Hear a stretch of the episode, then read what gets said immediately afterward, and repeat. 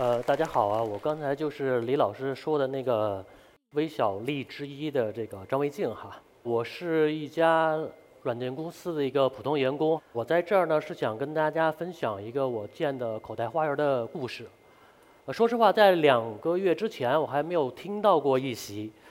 呃，当一席的朋友联系到我之后啊，我就关注了一席，然后发现来这个一席演讲的都像李老师这样的这个大咖的人物啊。我当时就有点怂，就跟朋友去聊到这个事儿，我然后朋友就就跟我说哈，你能够把一个社区的花园做得那么的漂亮，你真的值得去跟大家去分享一下。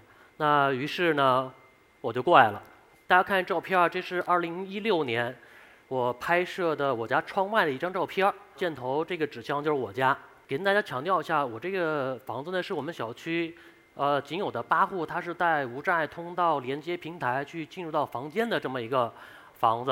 这张照片的关键是在它这个环境。一到夏天啊，这个蚊子、苍蝇、狗屎这种泡破烂泡水的这种馊味儿，你都不太敢开窗户。我所居住这个小区是回龙观的经济适用房小区之一，物业费呢也很便宜，每平米每年都不到九毛钱。我们小区的环境也一直没有那么的好啊。我们小区像我这个窗外这样的情况呢，还是挺多的。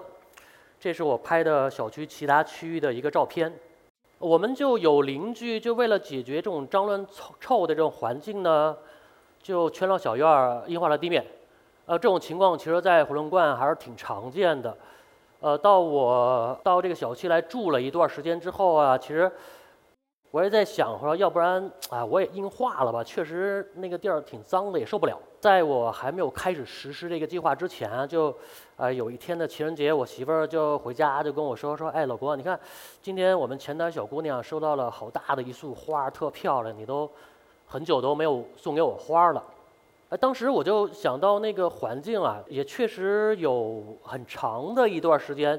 我没有给我媳妇送花了。我在经历过了复杂的这个运算之后呢，我就跟我媳妇说：“媳妇儿，我不送你花了，我送你一花园吧。”刚才我讲了，我是一家 IT 公司的普通员工。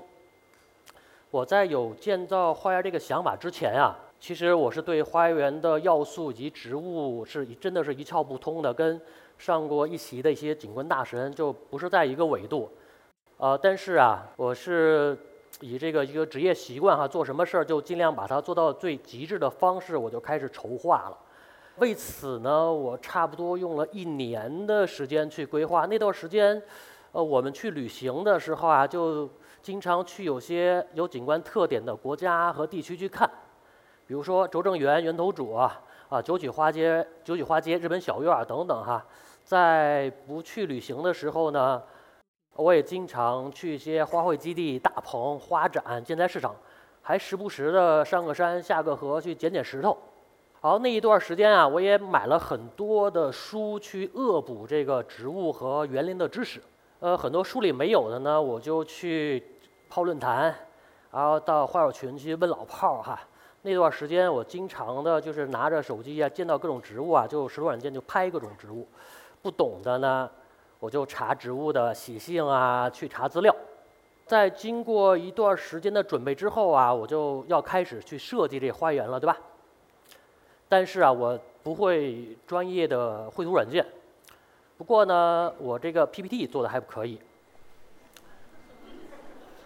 呃，可能有人觉得很烂，都笑了。是这样，我是在近一年的时间呀。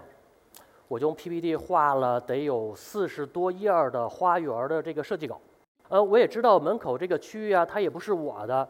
我当时也想说，哎，我去建一花园，也希望提供邻居们去观赏的一个这个休闲的小地方啊。种花呢，本来也是希望分享，对吧？要不你费劲巴拉弄一花园，自己孤芳自赏，那其实也挺没劲的。呃，所以呢，我就上网啊，去查了一些关于社区花园建设的一些。呃，图片，我当时在构想我那个花园，它应该是一个可以让人进入，可以让到花丛间有些休息的地方，可以去坐下来看花的这么一个呃小的场景。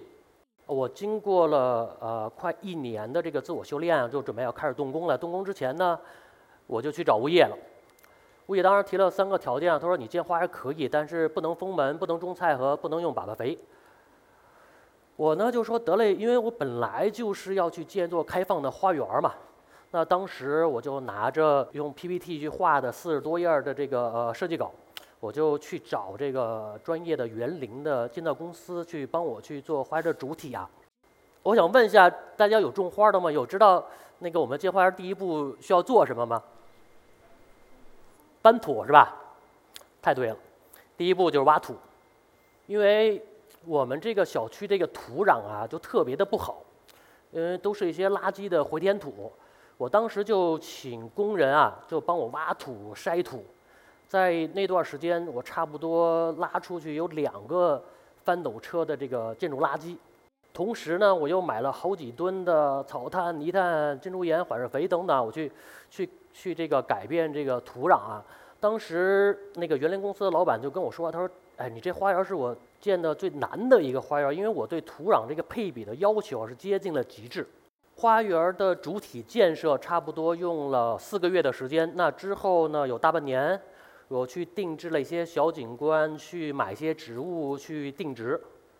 啊，那段时间我还从一个就是挺白的一的一个人啊，就晒成了快成了黑人。呃，我也去了有三趟医院，因为确实太累了，那个腰也疼得受不了。有一次医生都差点就建议我就住院观察。那在这个建设花园期间啊，物业公司的人呢，他就跑过来看他，哎，看到这个，它确实是一个花园的形态啊，他就跟我说，要不你把你们那个外边那周边那环境啊，都给规划规划，种上花呗。我当时是也想这事儿来着，但是我私房钱不够了，对吧？我媳妇儿她也不给钱啊。啊，这张是花园的主体啊，快完成了。当时那个建筑公司的老板呢，就跟我说：“哎，这这也是他建造的最精彩的一个花园之一，因为我对每个区域种植的植物的一个了解程度啊，真的挺让他惊叹的。他还跟我说，让我去帮他去设计一些其他的花园啊。我就跟这个老板说：我说，哎，我就一媳妇儿，我也没有想过再婚的问题，对吧？时间也不够哈。哦，该给他看一下花园照片了哈。”我给这个花园取名字叫做“时间之外”，呃，大家可能有懂书法的，可以觉得上面这个字儿啊刻反了，对吧？因为不是我文盲，因为园林公司在刻字的时候呢，他就给刻反了。我当时也体谅园林公司的不易，就没有让他们再重新的刻，啊，挺善良的一个人，对吧？花园是开放的，所以没有门哈。我在花园上呢是种植了有两株的欧月。还有两株铁线莲，在花园下面的树枝下呢，我是种植了安拉贝拉和无惊夏的绣球。在这个廊顶上，我是种了一棵日本的长穗的紫藤，因为这棵紫藤要种五年以上，它才能开花。现在也接近五年了，我到现在还没有拍到它开花的这个样子哈。那这张就是穿过长廊之后去呈现的花园的。基本上是算整体形态吧。我当时这个花园是借鉴了一些中式、日式和简欧的风格去建造的，在植物的选择和花色的搭配上，我也尽量去做到简单和统一。我也希望这个花园去符合那个时间之外想去表达的安静和那些那个浪漫的这个氛围。这个就是进入长廊之后的左手边，那有排的小花池。我在花池里呢，也种植了小花葱、洋水仙和郁金香，它们是春天最早一波花的这个代表哈。再结合门廊上的这棵呃自由精神的藤本欧月啊，每年的春天都会开出几百朵的粉色的小花，还也很香。进入花园的左手边呢，就是我用呃雨花石铺地板和多肉去仿造枯山石的这种呃造景。去做的这个空间的留白，因为后来是觉得有点单调，就又定制了三个的小河马，就放在里边了，希望它多一些生趣啊。来到了花园中心的位置呢，是我种了一棵北美海棠。我给这个海棠树啊是做了树池，用防腐木垫了树台。我也希望到访的人呢有一个地方能坐下来，安静的去看看花儿。尤其这个海棠到春天花开满树的时候，就一阵微风吹过，满树榴花，真的特别的漂亮啊。穿过小路呢，就来到了休息区。休息区是有一个廊架，我在廊架上有攀爬了铁线莲和风车茉莉。廊架旁边是种植了一棵木绣球，啊，在廊架下，其实我是安放了一些桌椅，我也希望呃到访的人呢能有一个坐下来去休息的这么一个地方。在廊架上，我还安放了一个蓝色的小秋千，我也希望给到访的小朋友多提供一些这个童年的乐趣啊。呃，廊架的旁边是一个小鱼池，因为鱼是需要增氧啊，我就怕增氧机的流水声是打扰了邻居，我也去购买了定时器，在不打扰邻居的时间段啊，对鱼进行增氧。其实我觉得这个区域呢还是挺舒服的，你坐下来看着鱼儿的流那个游动，啊，闻着阵阵飘来的茉莉花香，还是挺浪漫的一个场景，对吧？在廊架的周围啊，是种植了有十几棵的铁线莲。每到春天花开满墙的时候，真的特别壮观。尤其这个时候，就会有一些大爷啊，很早的时候就带着专业相机就过来照相来了。我们小区的一些舞蹈队的阿姨呢，也会在这个时间点啊，穿着漂亮的衣服，哎，到花园来拍各种啊很漂亮的照片儿。我在花园里面种植了有一百多种的植物，其中有些植物还是挺稀有的，我们可能只能在一些花展啊，或者是在一些植物园啊，可能才能看得到的一些植物。我在小花园里面还放了很多这个小动物的小景观哈，呃，尤其这些小蚂蚁，它们是小朋友特别喜欢的，因为每次他们来呀，都会按照自己的心意啊去摆放它们。我对此还挺高兴的，我给这个小朋友的童年还带来了挺好玩的一些玩具，对吧？因为这个花园哈，它是离楼比较近嘛，我就买了一些提示牌儿。呃，我也希望到访的邻居们就是能够安静的去欣赏，就是不要打扰到其他的人哈。花园也是一个小小的生物角。呃，我是上一席听过同济大学景观设计的刘月来老师去谈到过，他说，建一个口袋花园建成之后是多么的好看。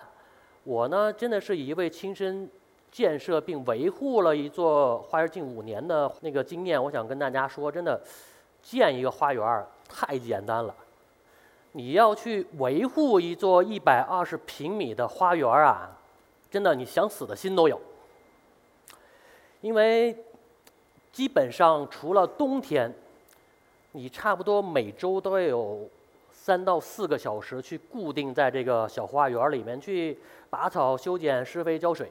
尤其在夏天啊，雨季、烈日、蚊子，你仍然还得去花园里面去拔草和修剪，要不然你过三周你再来看吧。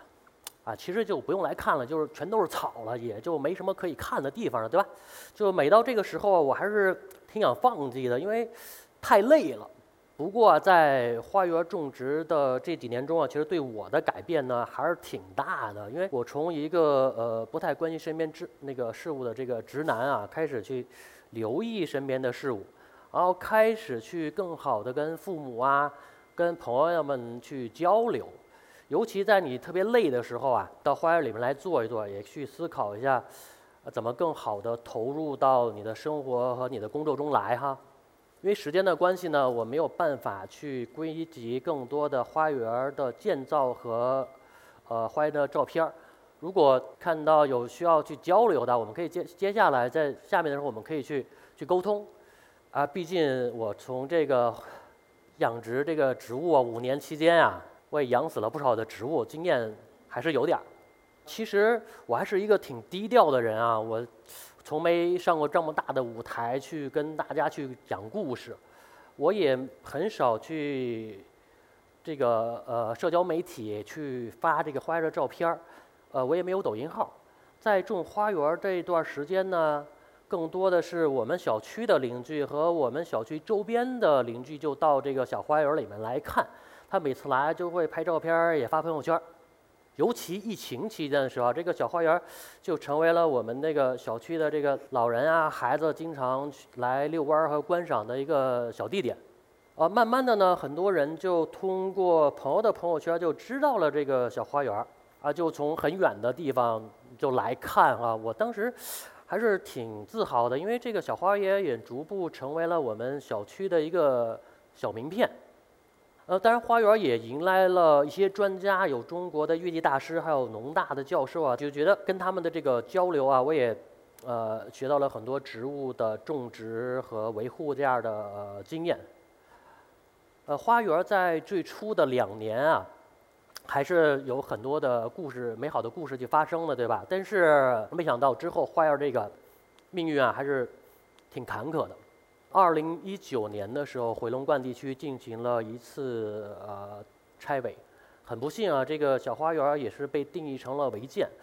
我就当时还是挺蒙圈的，我就想，哎，我建了一花园，我共享给小区的邻居们，但是它却是违建。但是没有办法，因为这个拆违是针对整个回龙观回那个回龙观地区的。我呢，当时就制作了一张 PPT 呀，这是 PPT 的封面。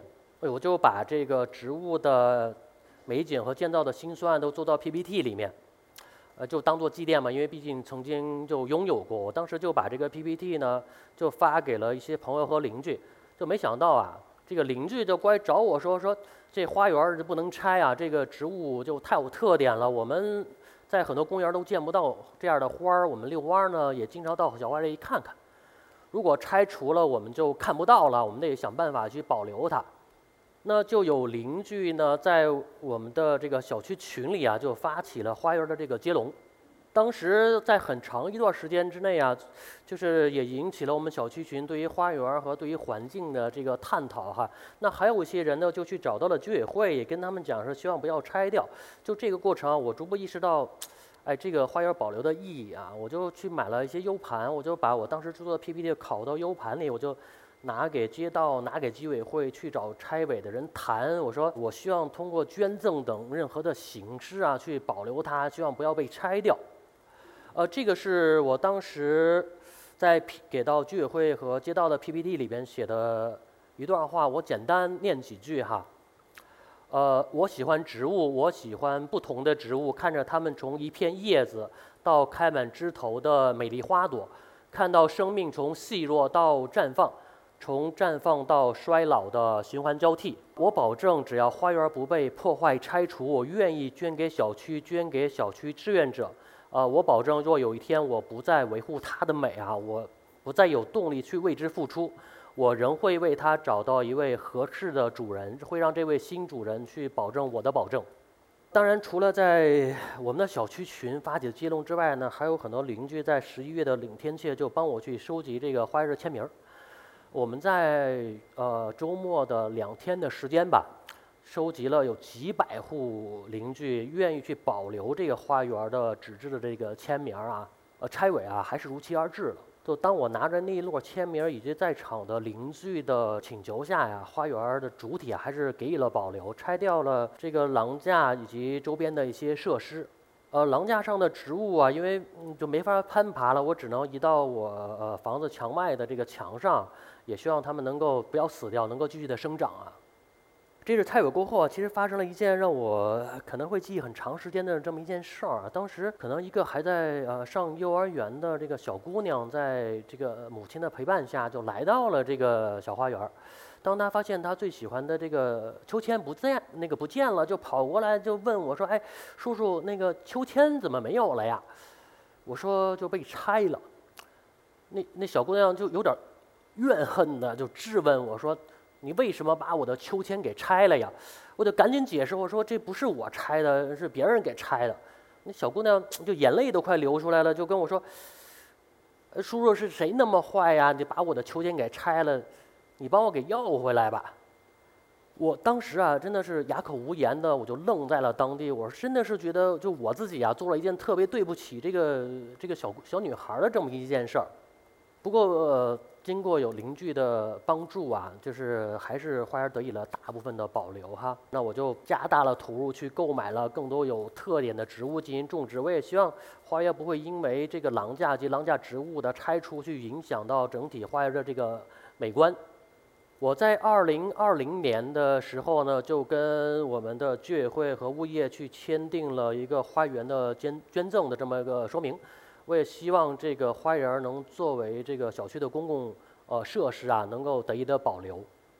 通过这次参与啊，其实我认识了更多的邻居，我们还经常一块儿去呃交流植物的种植，以及让怎么样这个小花园变得更好看。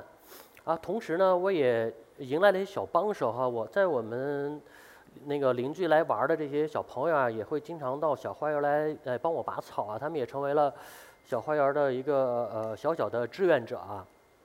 啊，我呢当时也是以为日子就这样安详和平静的去过下去了，对吧？你这没想到啊，现实又给了我从这个社区红人啊进阶到网红这么一个机会。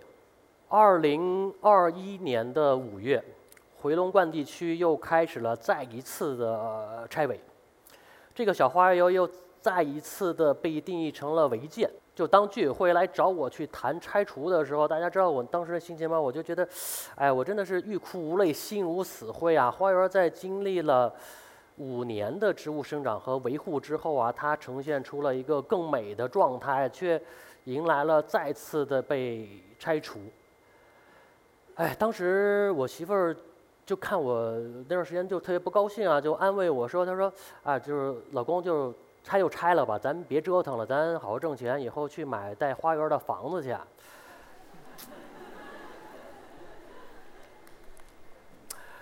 啊，我呢，哎呀，也是经历了第一次的这个呃拆违啊。其实当时我是真的也有认怂了，我说既然媳妇都说了，算了吧，你别折腾了。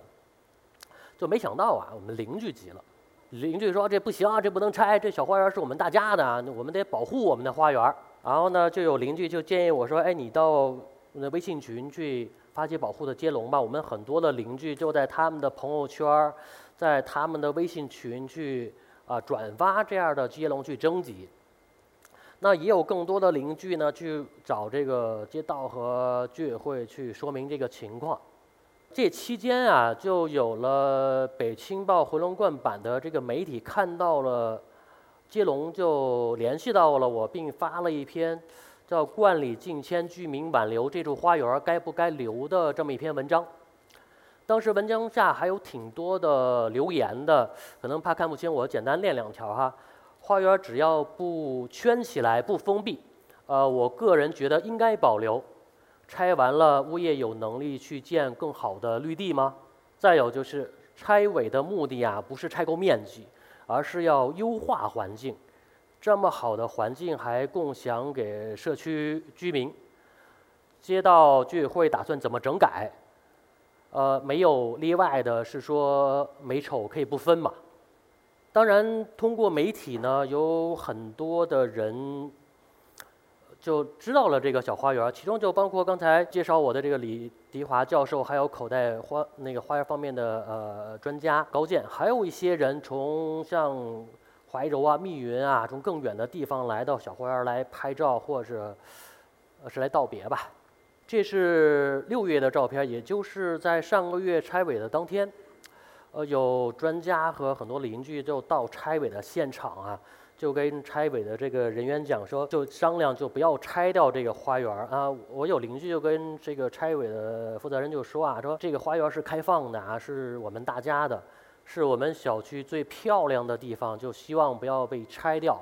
呃，期间呢，也有一位邻居小姐姐就，呃，知道的这个小孩要拆，就抱着我媳妇，真的是痛哭流涕的。哎，呃，还有一些邻居就怕我难过，就跑过来就安慰我，就让我不要太难过。其中有一位七十多岁的阿姨，她是经常来小花园来转转。呃，头段时间就回到她那个女儿家住了有半个多月，就心里边一直挺惦记的。这次回到小区之后啊，就家也没回，这包也没放的，就跑到小花园来了。当她刚到花园门口的时候呢，就看到了拆违，她就去跟这个。拆违的这人员说啊，就是你们别给拆了，那么好看的地方给拆了就太可惜了，你们就给我们老人留点念想吧。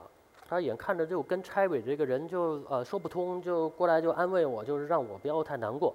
说着说着，哎，这个阿姨自个儿都流下了眼泪。期间我就听到了更多邻居跟这个花园的故事啊，其中有一位呃奶奶啊，就拿着手机翻着给拆违的人员看，去讲这个照片里的故事啊。我下面放一段录音，是我的邻居去拍的一个录音，啊，我简单让大家去了解当时的一个是什么样的场景。这多美呀！我们小宝宝，啊，我们家孩子也特喜欢，真的。看看，我们观花来了，看看，老头就是。他这个封闭性的东西。疫情期间，我们抱着娃娃也来看，现在也没了。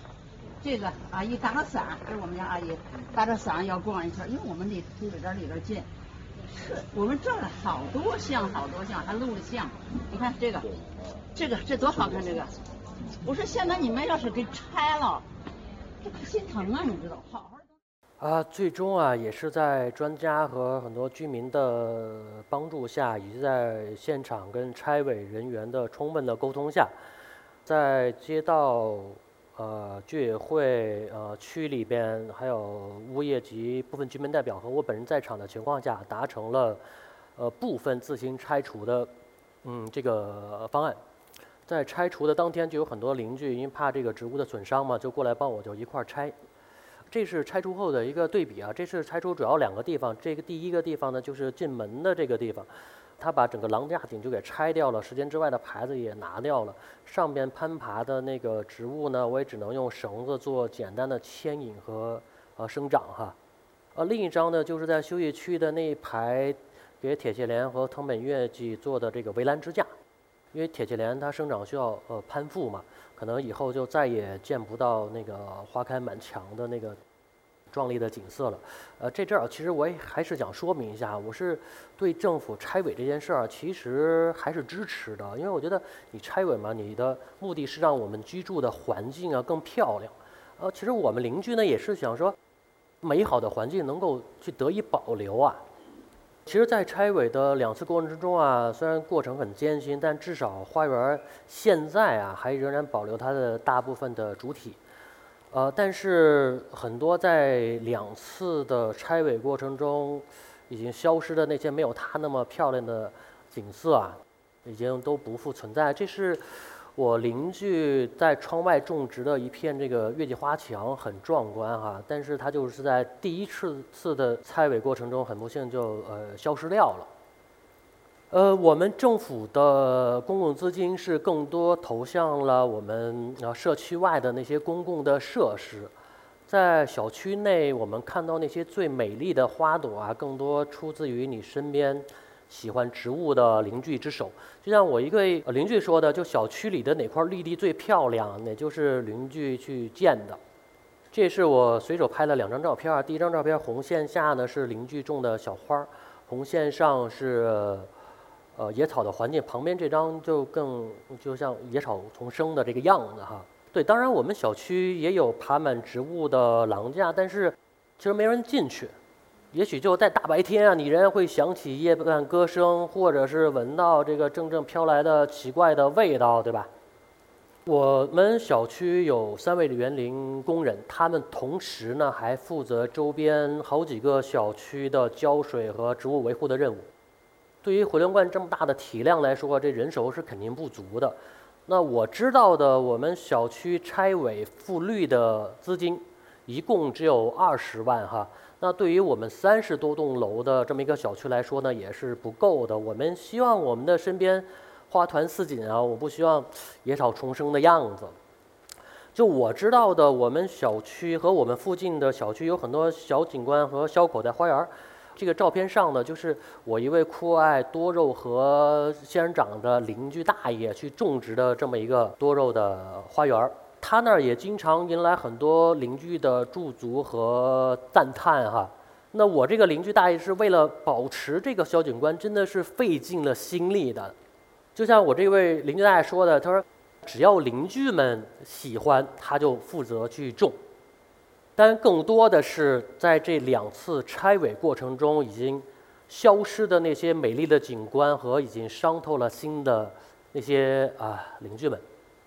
我所住的这个社区啊，是中国最大的经济适用房的小区之一。我们的花友群其实也有很多的，呃，种花大咖人，我们就经常在群里面也去交流植物的种植以及分享一些植物。我在群里面呢，其实也在提出来哈，我们尽量用我们相对专业的知识啊，去逐步建立志愿者团队，为社区的环境美化去提供一些这样的帮助。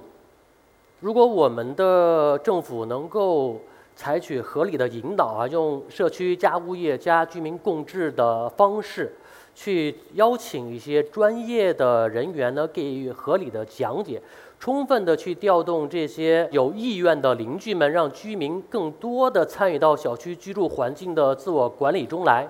我相信政府如果能够合理的引导，我们的居民为了身边环境的美化，一定会更多的参与到其中之来。